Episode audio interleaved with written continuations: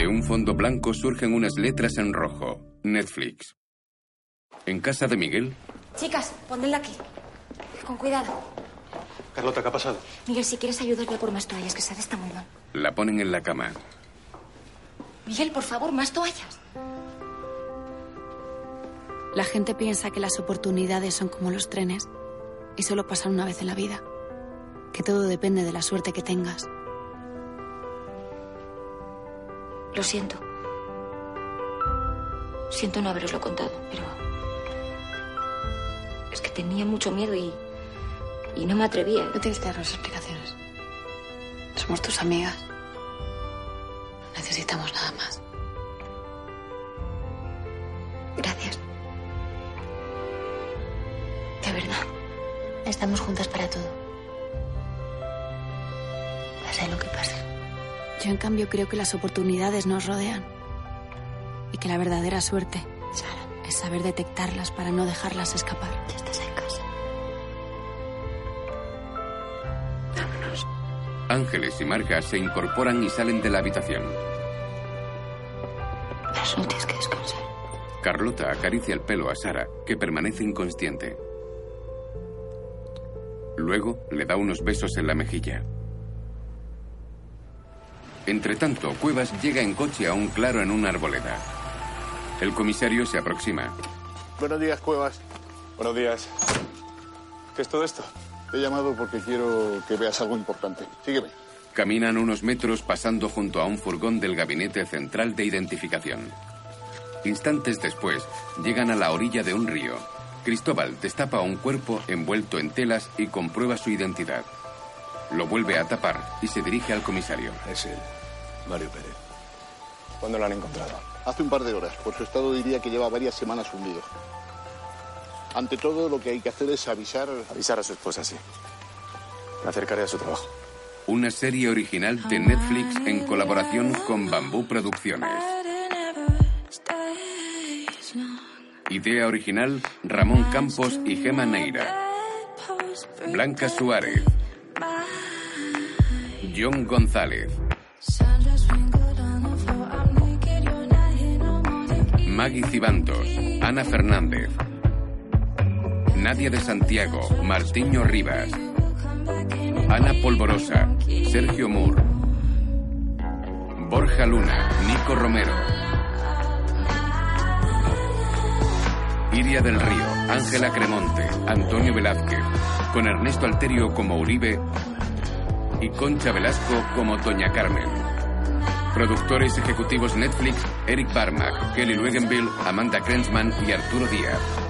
Productores ejecutivos Ramón Campos y Teresa Fernández Valdés, las chicas del cable. Ángeles llega a la compañía. Entra en el vestuario de las operadoras. Se aproxima a su taquilla y deja el bolso en la balda superior. De repente algo llama su atención. Entre sus efectos personales descubre una estilográfica. Alarmada mira a su alrededor, pero se encuentra a solas en la estancia.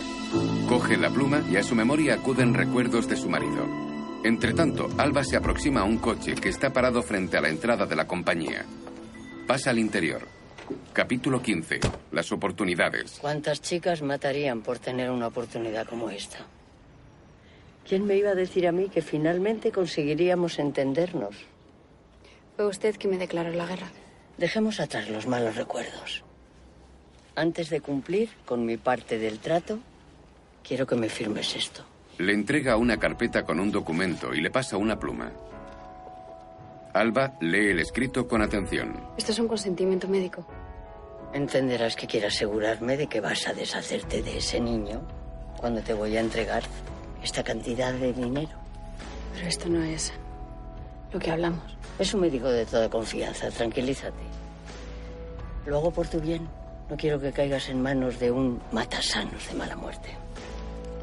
Te daré la mitad ahora y la otra mitad cuando el problema esté resuelto. En ese caso quiero el doble de dinero. Carmen guarda el fajo en un sobre. El dinero nunca ha sido un problema.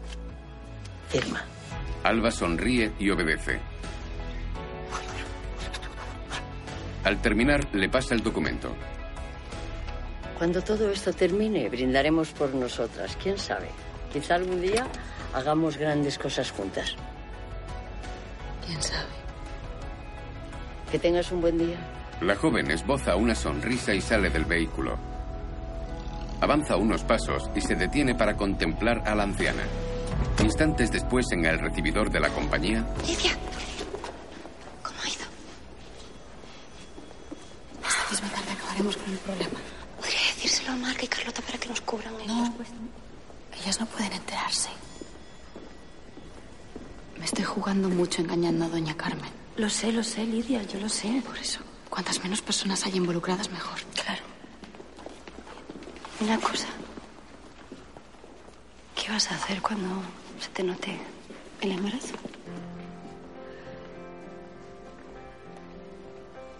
No lo sé. No. Pero bueno, tenemos el dinero y sabemos dónde vive el testigo. Eso es lo que importa ahora. Claro. Paso a paso.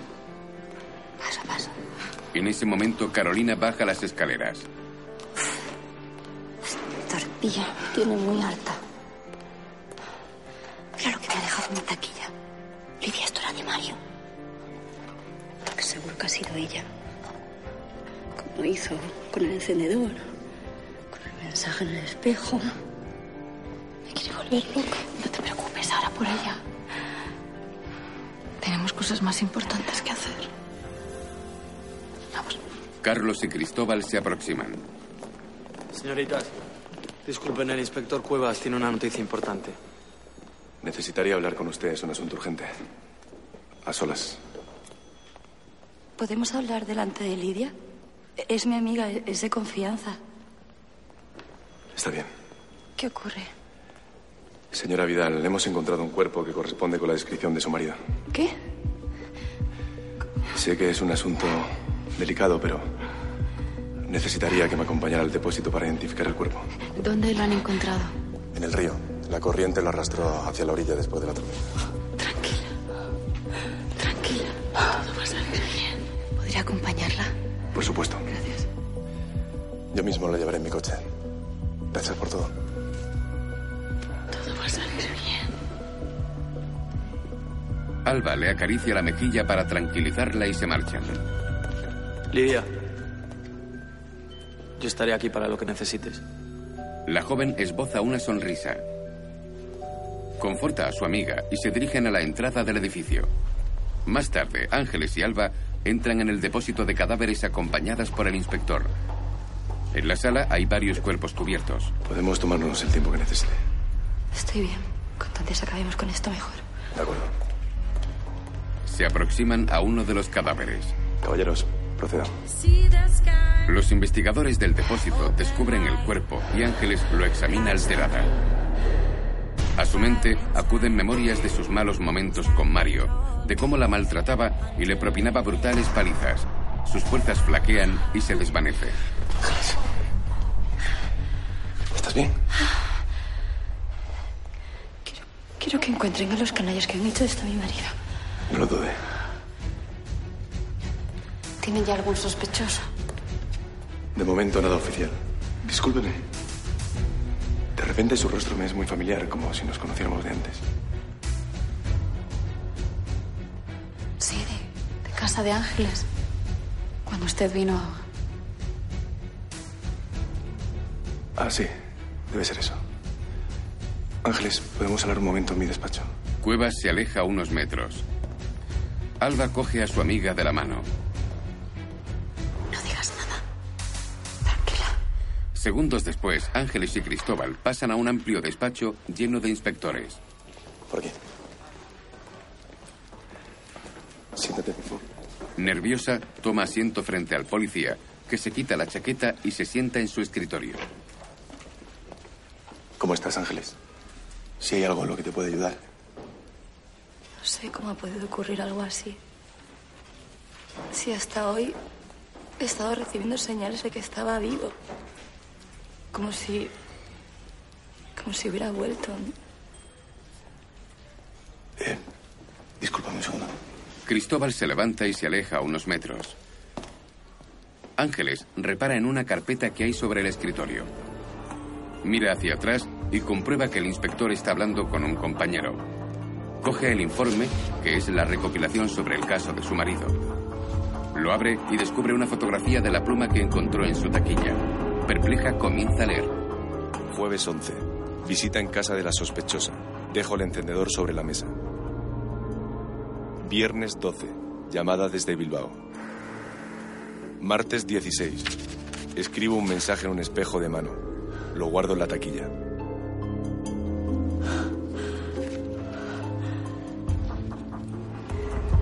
No tenías que haber abierto esa carpeta. Cristóbal está tras ella, contemplándola. Ángeles cierra los ojos y una sonrisa de desconcierto aparece en su rostro. Has sido tú. En una investigación, a veces la policía tenemos que hacer cosas de las que no nos sentimos orgullosos. Ángeles, Has intentado hacerme creer que yo estaba vivo para ver. Para saber si yo estaba detrás de todo esto. Déjame, déjame, por favor, déjame que te lo explique. Deja que te explique cómo sucedió todo. ¿Por eso te acosaste conmigo? No. ¿Para sacarme información? Dios. Ángeles, por favor. Le propina una bofetada. Pensé que eras otro tipo de hombre. La joven se marcha y el inspector tira los papeles de su escritorio de un manotazo. ¿Qué miráis? ¿No tenéis trabajo? ¿Qué ha pasado? Parece que yo no era la única que seducía para sacar información. No podemos perder más tiempo. Vamos ahora mismo a ver al testigo. Entre tanto, en la centralita, Sí, por favor. Gracias. Enfermera, hola, me llamo Adelaida Carrascosa y soy una antigua paciente del doctor Longoria. Es que quería obsequiarle con un regalo porque me trató muy bien. Lo que pasa que es que no tengo la dirección. Si pudiera facilitármela. Gracias. Sí, apunto. Calle Puente Bajo 16, tercero A. Muy bien, pues muchísimas gracias. Adiós. Pablo llega a la centralita. Hace un gesto y la joven se aproxima. ¿Cómo ha ido? ¿Cómo está? Está bastante bien. Ay, qué suerte que te hayan adelantado la operación. Ahora tiene que estar unos días tranquilito, yo también. Por consiguiente, tú también. Y ya estaré preparado para, para cumplir nuestra noche de bodas. Bueno, a ver, escúchame. Como el comité va a ser en el lago, al lado de la parroquia, he pensado que podríamos mirar un hotelito para... Bueno, ya sabes, para... Marga, distancia, distancia. Vale, me parece una idea estupenda, pero yo creo que ahora hay que centrarse en don Fermín. Sí. ¿No? Que doña Lola ha puesto mucho esfuerzo en ayudarnos. Hay que centrarse en causar una buena impresión al párroco. Ya tienes razón. ¿Y si le invitamos a cenar? Después de la presentación de las cabinas. Que doña Lola prepare un buen caldito o, o algo así. A ver, a mí lo de la idea de cena me parece bien, pero un caldito. Bueno, un caldito es poca cosa, ¿no? O sea, ahora te vas a encargar tú de la cocina de doña No, Lola. ardillita, que yo no me quiero encargar de, de nada de doña Lola, pero, a ver, un cura se sabe. O le llenas bien la panza y le das un buen vino, o no consigues nada. Ya. Bueno, pues te encargas tú del vino y de llamar a don Fermín. Le da un beso. Distancia. Por favor, te lo pido. Mañana a las 10. En el bar, Marisol conversa con don Fermín. A su lado, un niño tiene la boca manchada de comer porras con chocolate. ¿Qué es lo que quieren? Pe- perdone. Es que le prometí al niño que merendábamos aquí si sacaba buenas notas. Y figúrese, un destaca en religión. ¿Verdad que sí, cariño? Mm. ¿Quiere que le pida algo? ¿Una manzanilla o...? Un urjito con hierbas, por favor. Padre, si le he hecho venir es porque me encuentro en una situación muy delicada. Mire esto.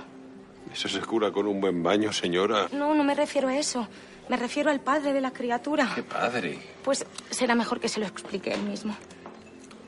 A ver, Alvarito, hijo mío, ¿le puedes decir al padre Fermín quién es tu padre? Pablo Santos Villanueva, 26 años, natural de Valladolid. Sí, ya está, ya está, cariño. Pablo Santos, pero ese joven, deje la botellita. Sí, ese joven, eso mismo, quiere casarse con otra mujer en su parroquia. Pues como lo oye, hace seis años nosotros nos casamos en un pueblecito de Valladolid, pero fue nacer la criatura y... y... pobre angelito. Mm, Con la cara de pan sin sal que tiene el muy canalla. Y ese es su truco, padre. Así consiguió engañarme y pretende hacer lo mismo con usted y con todo aquel que acuda a esa boda. Ahora mismo voy a llamar a la parroquia. Ese bellaco va a tener lo que se merece. Tome, tome, padre. El registro de nuestra boda. Porque ese canalla es capaz de negarlo todo. Al mentiroso se le pilla antes que al cojo. El sacerdote se marcha irado. Y ahora bonito, a ver si cuando vuelve el padre tú muestras un poco más de sentimiento. Que parece que no tienes ni madre, vamos. Eso vale dos por más guapa. Pero... es que- Camarero, mm, dos porritas más para el crío. ¿Habéis comprobado la conexión con la centralita? Miguel se encargaba de eso. ¿Y dónde está Miguel? No ha venido. ¿Qué estás diciendo? ¿Cómo que no ha venido? ¿No ha aparecido por aquí en todo el día? En ese momento, el ingeniero llega al laboratorio. Buenos días, don Carlos. ¿En qué puedo ayudarle? ¿Se puede saber de dónde vienes? Tienes un aspecto lamentable. He estado dándole vueltas toda la noche al prototipo. Hay un par de cosas que no me cuadran. ¿Qué cosas? No, no es nada importante, nada que no se pueda solucionar. Voy a por un café y enseguida me pongo, ¿de acuerdo? Bueno, yo me encargo de que te traigan café. La presentación es mañana y vamos fatal. Ponte a trabajar. De acuerdo. Lo siento, pero el prototipo le prometo que estará listo para mañana. A mí me da igual lo que hagas con tu vida por la noche, pero no te voy a permitir que arruines la mía. Esto es muy importante, nos jugamos mucho en la presentación. No volverá a pasar, se lo prometo. Pues nada, a ver, a ver ahora cómo la arreglas, porque si no has dormido en toda la noche, mucho me temo que te va a costar. Alberto, te encargas de supervisar el proyecto. Vigila a este señor, es tu última oportunidad. Carlos se marcha. Con gesto de enfado, Miguel se adentra en su despacho y cierra la puerta. Se aproxima al escritorio en el que hay un espejo con restos de una sustancia blanquecina. Saca un pequeño bote de su bolsillo y aspira por la nariz un estupefaciente.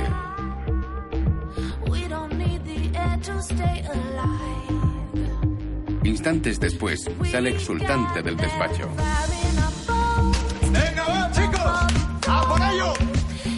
Marga, ¿tú sabes dónde guardan las latas de gasolina aquí? Pues en el aparcamiento de los instaladores seguro que hay. ¿Para qué? No, por nada, porque un ingeniero me ha dicho que se habían acabado. Señor Cifuentes, ¿necesita algo? Estoy buscando a Ángeles Vidal. ¿Saben si ha vuelto ya? ¿Vuelto de dónde? ¿Pero ha, ha pasado algo?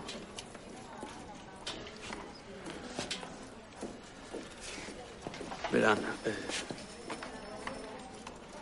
estado aquí la policía. Han encontrado un cuerpo en el río y creen que se puede tratar de marido de Ángeles. ¿Cómo? No, no puede ser. No, no, pero Ay, Marga, Marga, tranquila, tranquila. Cálmate, Marga, cálmate. ¿Y, ¿Y sabe dónde se encuentra ahora? Hace unas horas se fue con el inspector Cuevas al depósito. Y con Lidia, que les acompañaba. Bueno, pues no se preocupe porque nosotras, en cuanto la veamos llegar, le avisamos. Gracias, Carlota. Sería mejor que no le dijesen nada a nadie de lo que les acabo de contar. No, no, por supuesto. Aterrada, Marga se abalanza sobre su amiga. ¿Qué vamos a hacer? Calma, calma. Marga, lo primero, cálmate y respira. Y déjame pensar. Entre tanto, en una propiedad rural, el pastor aventa algo de heno con una carretilla. Alba y Ángeles se aproximan. Mira, ahí está. Perdone. Disculpe. ¿Podemos hablar un momento, por favor? El hombre coge a su perro por la correa y se marcha. Oiga, Perdone. Perdone. por favor, será solo un momento. Escúchenos. Se adentra en el salón de su casa seguido por las dos muchachas. Alba repara en una fotografía de una joven que hay sobre un mueble. ¿Esta es su hija? ¿Y vive aquí? No. Porque trabaja en la ciudad, supongo. ¿Eso es lo que querían hablar conmigo?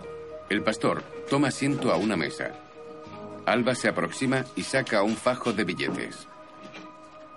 Aquí dentro hay una gran cantidad de dinero. Es suficiente para arreglarle la vida. Será suyo si le dice a la policía que vio otra mujer. Una que no se parece en nada a mí.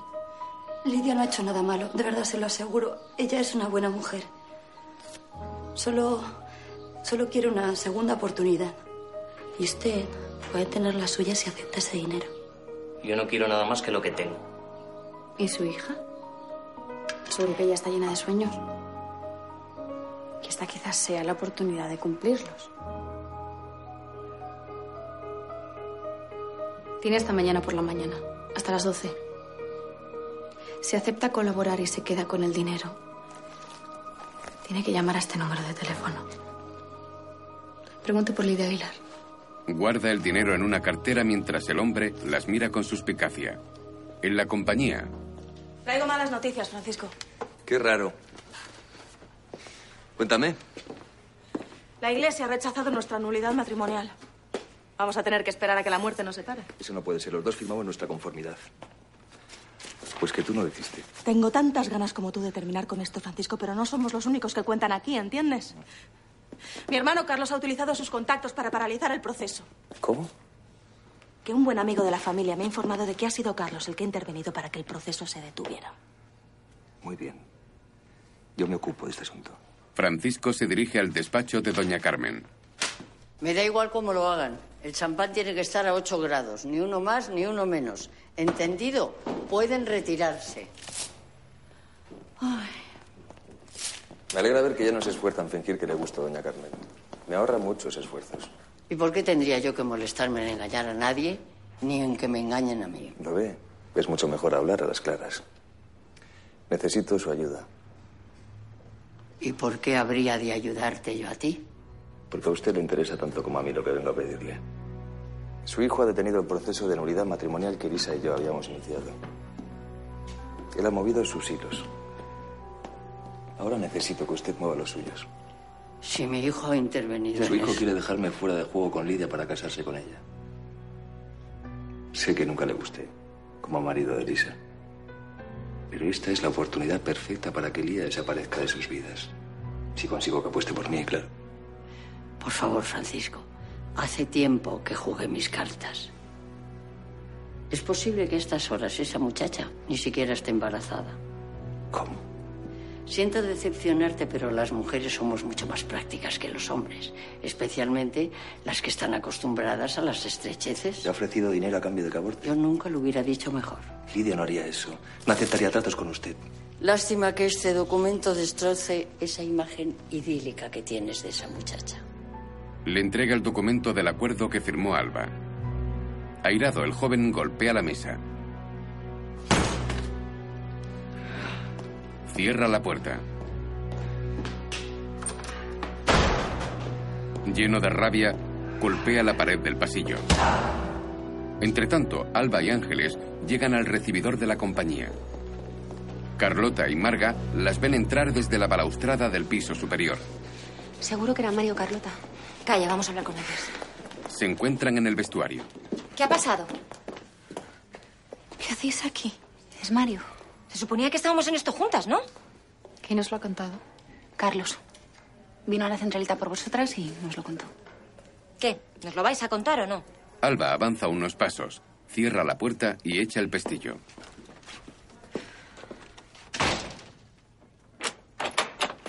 Mira a Ángeles que asiente con la cabeza. Ha aparecido el cadáver de Mario en el río. Alba avanza unos metros y se coloca junto a las taquillas de las operadoras. Ha salido a flote por las tormentas. ¿Y ahora qué vamos a hacer? ¿Y ahora qué vamos a Tranquila, Marga, por favor. No quiero que os preocupéis por nada. Si, si, si las cosas empeoran, si, si se complica aún más, de verdad, yo, yo voy a asumir... Na- nadie va a asumir nada porque todo va a salir bien. Y yo pensando en la boda. Voy a hablar con Pablo. Marga, Voy a hablar con Pablo. no, no, no. no. Eso es justo lo contrario a lo que tenemos que hacer. Si cambiamos nuestro comportamiento, podrían delatarnos. Pero igual, igual podría hablar con mi padre y, y no sé, él conoce gente, no, no sé. ¿Cómo vas a hablar con tu padre? Tu padre ni siquiera acepta tu libertad. Ángeles, estoy intentando buscar soluciones porque no quiero ir a la cárcel. Nadie va a ir a la cárcel. Ángeles y yo ya nos hemos encargado de todo.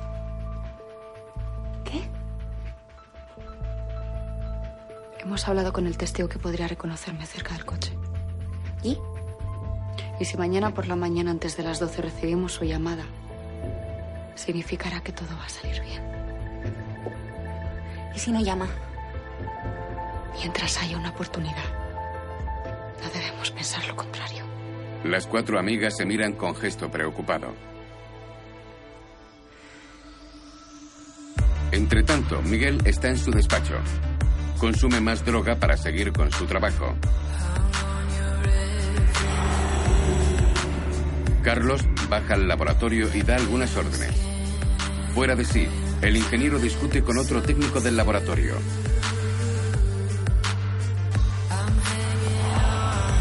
Lanza algunas piezas y cables por el aire y empuja al compañero. Carlos se interpone y lo agarra de la camisa. Enfadado, le señala la salida mientras le grita. Más tarde, Miguel llega a casa y se tira en el sofá. Con gesto distante se fuma un cigarrillo.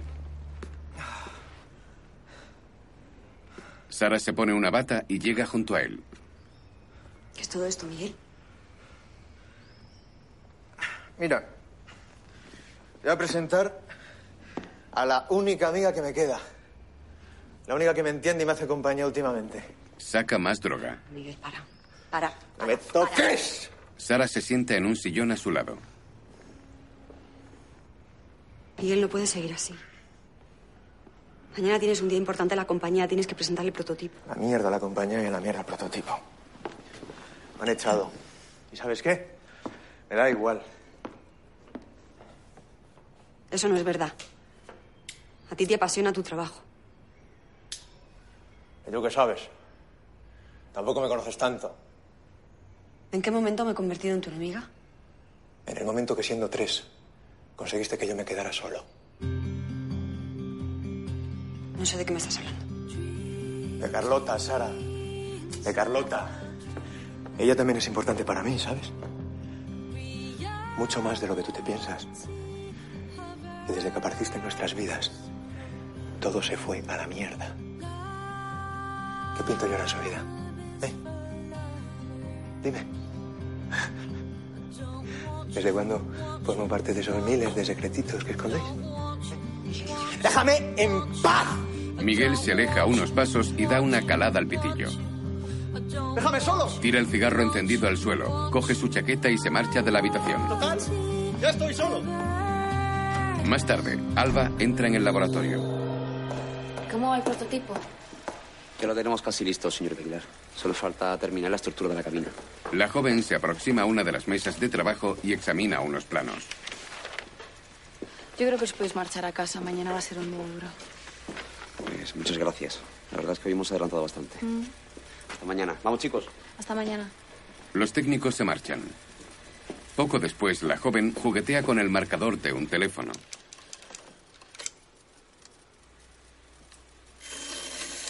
Francisco ha llegado al lugar y contempla a Alba en silencio. Avanza lentamente y se coloca a su lado. Mientras, la joven lee un documento con atención. No lo hagas. No permitas que esa mujer dirija tu vida. No sé de qué me estás hablando. Carmen me lo ha contado todo. Lidia, creo que entre todos te estamos empujando a hacer algo que, que no quieres hacer. Esta estúpida batalla entre Carlos y yo por, por tenerte cerca no te está ayudando en nada. Perdóname. Ambos se funden en un cálido abrazo. Quería decirte que voy a dar un paso atrás, pero no porque no te quiera. No sé dejar de hacerlo. Lo hago para que decidas sin presiones, sin que nada ni nadie te obligue a hacer algo de lo que mañana puedas arrepentirte. Francisco le acaricia la mejilla. Detectar la oportunidad e intentar aprovecharla supone enfrentarse a nuevos riesgos. El doctor Longoria llega al sanatorio. Baja de su elegante coche y se dirige al edificio. Cerca, Carlota está escondida entre la maleza. A su mente acude el recuerdo de la entrevista que el médico hizo a Sara antes de admitirla.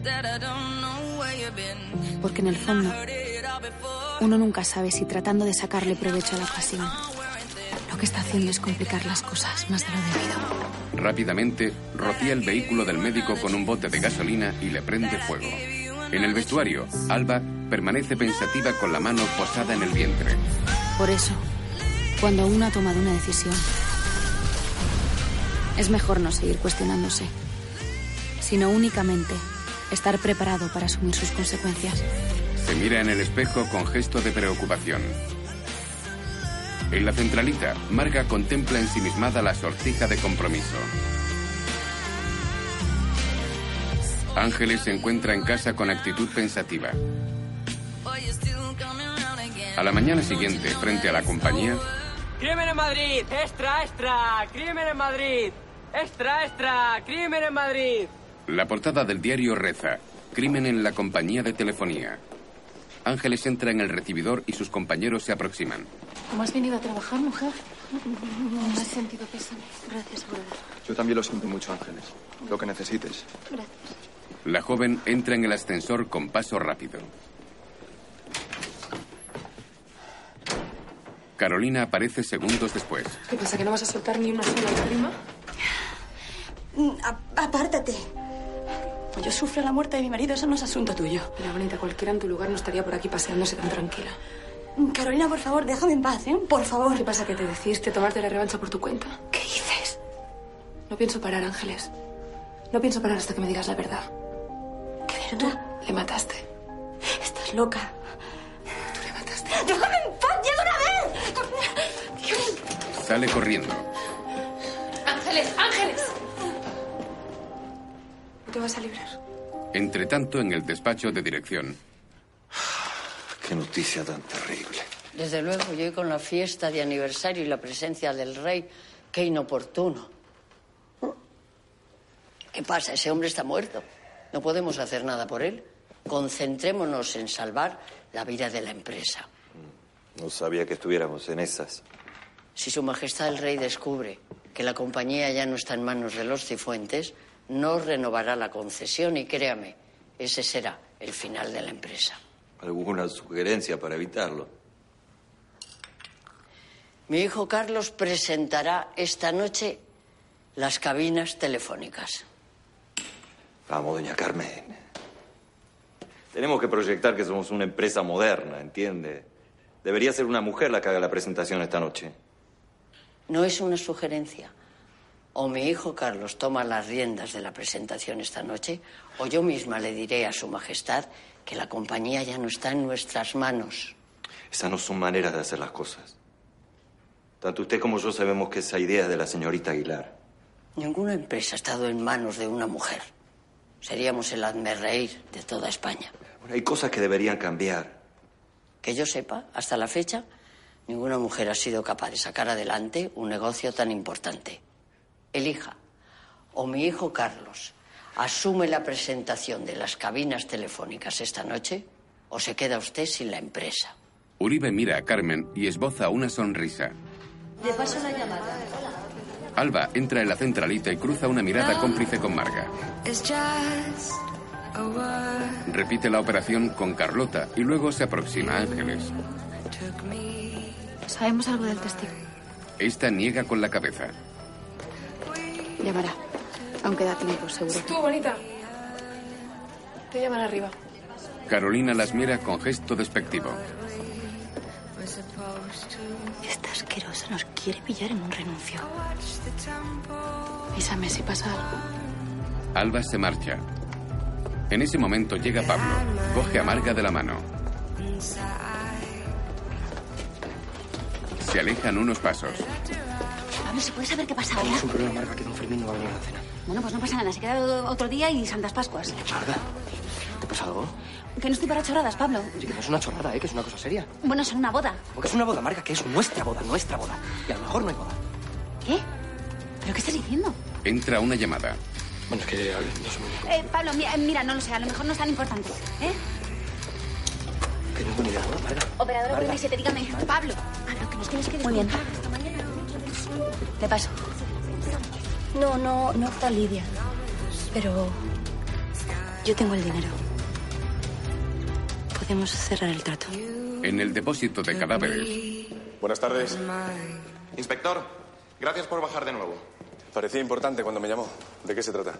el investigador forense coge un mantel y lo despliega sobre una de las camillas, revelando un emblema de la compañía. Vaya. Interesante. En la tela que cubría el cadáver cuando lo encontraron estaba ese bordado. Estaba tan sucio que se perdía entre la mugre. Lo que está claro que este hombre no se le vive de la compañía aquella noche. Eso parece. Alguien cometió el crimen y le envolvió en este mantel. Las escasas cuerdas que lo sujetaban al cuerpo tampoco eran unas cuerdas comunes. Sino cable de teléfono. Espero que esto le ayude a estrechar el cerco, inspector. Desde luego que sí. Muchas gracias. Entre tanto, Alba acaba su presentación en el despacho de Uribe. El teléfono para todos. Carlos aplaude y mira a Sebastián, que permanece distante. ¿No le ha gustado? No. ¿Quiere hacer algún cambio o...? Eh, no, no, no. El discurso es perfecto, señorita Aguilar. Entonces, ¿cuál es el problema? El problema es ella. ¿Cómo dice? Miren, eh, estuve pensando y eh, tomé una decisión.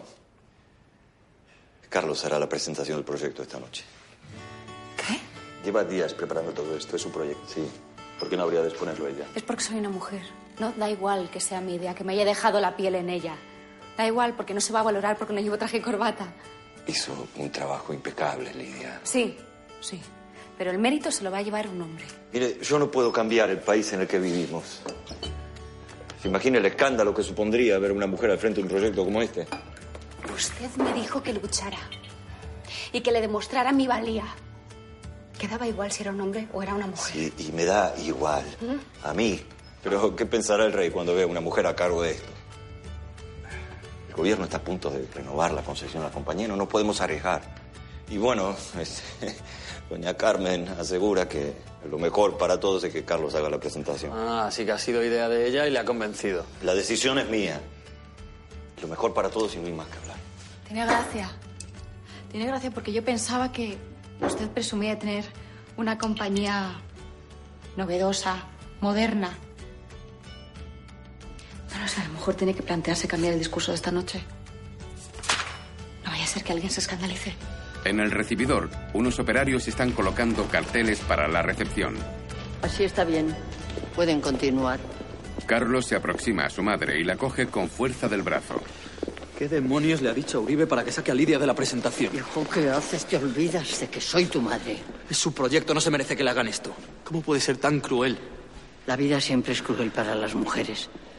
Que una vulgar secretaria liderase el proyecto esta noche, además de un gran escándalo, sería un daño irreparable para la compañía. Usted sabía que era la oportunidad de Lidia para triunfar y se ha encargado de arrebatársela. Hijo, deja de lloriquear. Si algo he aprendido en la vida es que las mujeres nunca debemos dar la cara. Menos mal que no todas las mujeres son como usted. Claro que lo son. Las mujeres hacemos lo que haga falta para sobrevivir. Pero en la sombra. En eso es usted una experta, porque se mueve las sombras como una rata de cloaca. Eres un desagradecido. Todo esto lo he hecho por ti. A mí lo único que me preocupa es lo mejor para mi familia. Pues algo debe de estar haciendo mal. Porque así lo único que consigue es quedarse sola. Carlos se marcha. En el bar, Sebastián le da fuego a Elisa. Gracias. Solo una cosa más antes de aceptar tu invitación oficial a la fiesta, Sebastián. ¿Qué es lo que en realidad quieres de mí? No soy ninguna ingenua. Una vez te ayudé a librarte de las artimañas de tu madre, ¿no es cierto? Ahora necesito que vos me ayudes.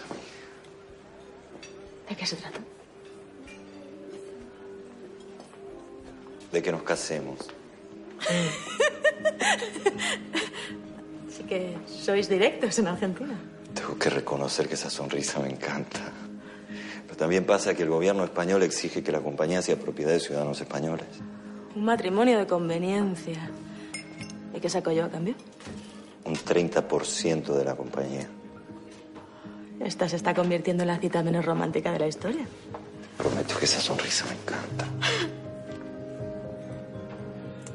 Sebastián, no te creas que no quiero ayudarte. Pero las cosas son más difíciles para mí. No me puedo casar. Acaban de rechazar mi nulidad matrimonial. Mis antecedentes médicos no me permiten solucionar el asunto por mí misma y mi hermano se ha encargado de paralizar el proceso por intereses personales. Caramba. Son una familia feliz, sin duda. Imagino que en la tuya también guardáis secretos. No te lo voy a negar. Elisa, si me aseguras que nuestro acuerdo va para adelante, Yo te consigo la nulidad matrimonial. Uribe le acaricia suavemente la mano. Trato hecho. Esta alza la mano y se la ofrece al ejecutivo, que esboza una sonrisa y la besa galantemente.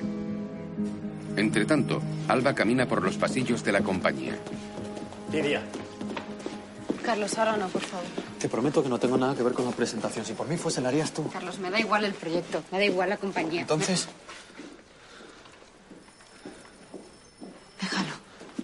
El joven aguarda mientras una telefonista pasa junto a ellos.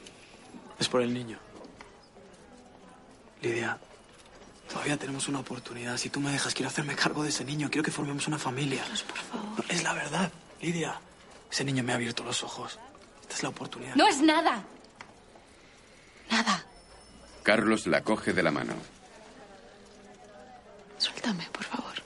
El joven Cifuentes obedece y contempla con melancolía cómo la muchacha se aleja. Poco después, Alba llega a la centralita y se aproxima a sus amigas. ¿Qué ha pasado? Que el testigo ha pedido más dinero. ¿Qué? Ángeles ha salido a cerrar el trato con él. ¿Sabes algo más? Carlota y Marga niegan. En comisaría, Archívelo. Cuevas avanza unos metros y repara en el pastor que entra acompañado por otro policía. ¿Qué hace usted aquí? El testigo insistió en hablar con usted, inspector. ¿Y bien? He recordado algo más de la mujer que vi aquella noche. ¿Ah, sí? Más tarde, Caballeros, quiero a todo el mundo con los ojos bien abiertos. Robles, usted será el encargado de avisar a su majestad, ¿entendido? Señores, venga, nos vamos. esta noche, en la recepción, Me dijeron, Majestad, que Barcelona está increíble con la exposición internacional. Sí, sí. Visita imprescindible. Y apenas 24 horas de tren desde Madrid. Y el mundo que avanza tan rápido como ese tren, ¿no? Y nosotros le agradecemos que quiera viajar con nosotros. Majestad, los Cifuentes sabemos que usted siempre ha sido un talismán para nuestra compañía. Estoy segura de que también lo será para el nuevo proyecto ideado por mi hijo Carlos. ¿Ha salido a su padre? No se haga de menos, madre. Carlos también tiene cosas de usted. Elisa, llegás en el momento más oportuno. Majestad, le presento a mi prometida. Vaya, Tratándose de la familia Cifuentes, confío en que la noticia le resulte grata. felicidades a los dos. Muchísimas gracias. Necesito ir al tocador. ¿Me acompañas, Elisa? Claro. Enseguida estoy con usted, Majestad. Uribe besa la mano a Elisa y sonríe al monarca. Majestad, si gusta, nos podemos acomodar. Debes estar realmente desequilibrada para hacer esto. Todo lo contrario, madre. Esta es la decisión más razonable que he tomado en mi vida. Yo también me merecía mi oportunidad y por fin ha llegado. Por favor, hija, has tenido en la vida todo lo que has querido. ¿Qué más oportunidades quieres? Madre, no se moleste. A partir de ahora seré yo quien maneje los hilos de esta compañía. Eso está por ver. Disfrute de su fiesta. Carlos se aproxima a un estrado y comprueba el micrófono. Buenas noches. Buenas noches a todos. Majestad, gracias por honrarnos con su presencia una vez más. ¿Ha llegado Ángeles ya? Alba llega junto a Marga y Carlota que están entre el público que asiste al discurso. Me alegra verles tan elegantes, porque esta noche va a ser recordada durante mucho tiempo. Hoy la historia del teléfono va a cambiar para siempre y ustedes serán sus testigos de excepción. Yo siempre soñé con revolucionar el mundo de las telecomunicaciones, con llegar a lo más alto. Eso no se puede conseguir si no se mira desde abajo. Hay que estar en la calle con la gente, algo que no hubiese aprendido. El joven mira hacia Alba y esboza una cálida sonrisa. De no ser por la señorita Vilar. Ella es el brillante cerebro detrás de esta idea. Así que, Lidia, es tú la que debería estar aquí, no yo. Por favor, un aplauso.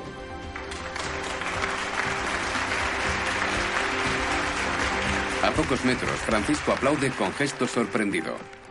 Alba sube al estrado y se coloca ante el micrófono. Buenas noches.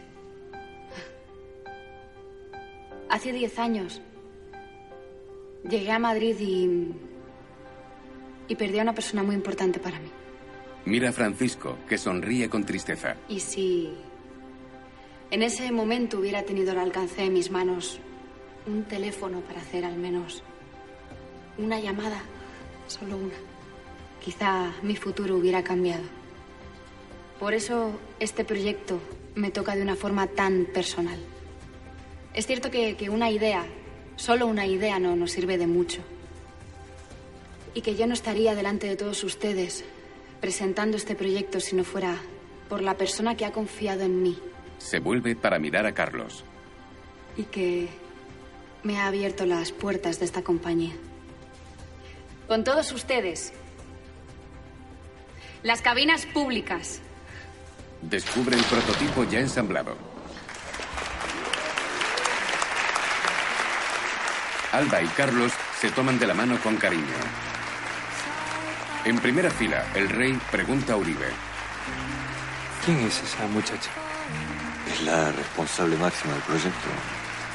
Espléndida. El monarca mira a Carmen y asiente agradado. En ese momento la policía llega a la entrada del edificio. Vosotros cuatro, cubrid la salida trasera. El resto, conmigo. Vamos. Vosotros dos, al callejón. Venga, por favor, despejen la calle. Aquí no hay nada que mirar. Vamos. Los agentes entran armados con fusiles. Cuevas tira su cigarro y sigue a sus compañeros. Que nadie se mueva, por favor. Permanezcan todos en el interior de la sala. Los empleados obedecen atónitos y se apartan del inspector. Cerca, Carlota y Marga se miran con gesto preocupado. Tenemos constancia de que aquí se encuentra la persona responsable del asesinato de Mario Pérez. Libertad o condena, éxito o fracaso. Porque cuando uno hace una apuesta a lo grande, lo que tiene que pensar es que la oportunidad no solo se le plantea a uno mismo, sino también a todos los demás. Carolina Moreno, queda usted detenida por el asesinato de Mario Pérez. No, no, tiene que ser un error. Yo no- Caballero. Suélteme. Suélteme, yo no he hecho nada. No he hecho nada, suélteme. Suélteme, que no quiero que me suelte, que ya Marga y Carlota se giran rápidamente y miran a Alba, que se muestra desconcertada. Yo no tengo nada que ver, que no he hecho nada. Sí, gente, Dos inspectores salen del edificio llevando a Carolina, que se revuelve y grita a los agentes. La conducen hasta un coche y la meten en el asiento trasero. Dentro, las tres amigas miran a Ángeles que agacha la cabeza. Han intervenido Miguel Lago Rey, Agnes Llobet Marisol, Andrea Carballo Alex Uribe, Bruto Pomperoy Buendía, Íñigo Salinero Pastor, Pepe Ocio Doctor Jesús Longoria, Hugo Soneira Alvarito, Víctor Mendoza Padre Fermín, Fran Cantos Forense, Directora de Desarrollo Gema Neira, Coordinadora de Guión María José Rustarazo, Dirección de Producción Kevin Jiménez y Sara Gonzalo, Dirección Artística Raquel Benavides, Reparto Sara Bilbatúa y María Rodrigo, Montaje José Manuel Jiménez, Sonido Manuel Peinado y Kim Rubí, Regidor Esteban Álvarez. Mezclas Héctor Cobo. Estudio de postproducción Deluxe Madrid. Subtítulos y traducciones Láser Film and Deluxe. Agradecimientos Excelentísimo Ayuntamiento de Madrid. Comunidad de Propietarios Edificio Villamil, Madrid. Comunidad de Propietarios Calle Lope de Vega, Alfredo Muñoz, Madrid. Comisiones Obreras de Madrid. Excelentísimo Ayuntamiento de Guadalajara. Finca Casa de Oficios. Bambú Producciones. De un fondo blanco surgen unas letras rojas. Netflix.